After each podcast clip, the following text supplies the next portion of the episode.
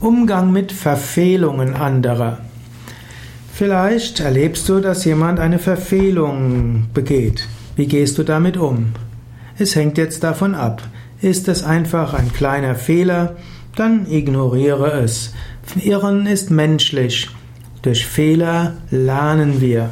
Es ist wichtig, eine Kultur zu entwickeln der Fehlertoleranz. Menschen müssen sich ausprobieren. Um kreativ zu werden, muss man auch bereit sein, Fehler zu werden, zu, Fehler zu machen. Also kleine Verfehlungen, nicht weiter tragisch. Verfehlung heißt aber auch etwas anderes.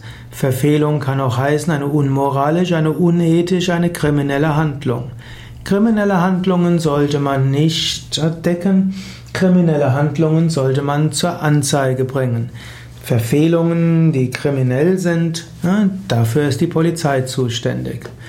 Wenn es Verfehlungen sind gegen den ethischen Kontext oder den, gegen die Ethik eines bestimmten Unternehmens, eines Berufsverbandes und so weiter, auch das sollte man an die entsprechende Stelle weitergeben.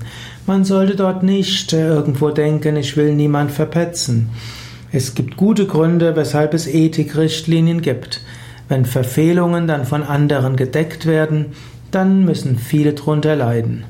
Also, wenn es wichtige ethische Regeln gibt, dann ist jeder dafür verantwortlich, dass sie, dass die also eingehalten werden.